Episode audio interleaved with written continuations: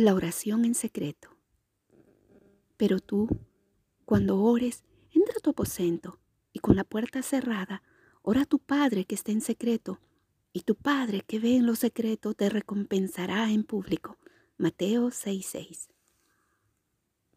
La oración es una herramienta muy poderosa para acercarnos al Padre.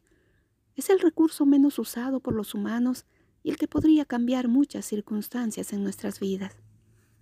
Jesús nos enseñó cómo hacerlo y nos dio las pautas para encontrar incluso el lugar y el momento adecuado para nuestra oración personal. Jesús nos enseñó que había que tener momentos de intimidad con el Padre.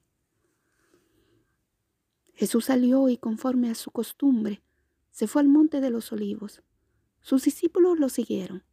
Cuando llegó a ese lugar, Jesús les dijo, oren para que no caigan en tentación. Luego se apartó de ellos a una distancia como de un tiro de piedra, y allí se arrodilló y oró.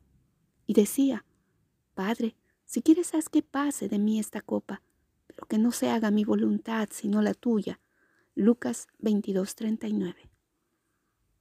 Jesús, el Hijo de Dios, tenía una preciosa costumbre, oraba, y se apartaba buscando un lugar a solas con el Padre.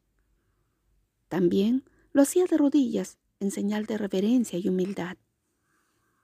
Jesús oraba en voz alta, de manera que los discípulos pudieron escuchar cuando le decía al Padre que se haga tu voluntad. Él sabía que la voluntad de Dios Padre es la mejor. Él sabe que nos conviene y actúa en el tiempo y momento propicio. Orar a la manera de Jesús debe tener un efecto poderoso en el cielo. Las circunstancias difíciles y muchas veces los problemas nos llevan a momentos de buscar más al Señor en el lugar secreto. Entonces, sin duda, que nuestra oración será más profunda, más sentida, más sincera.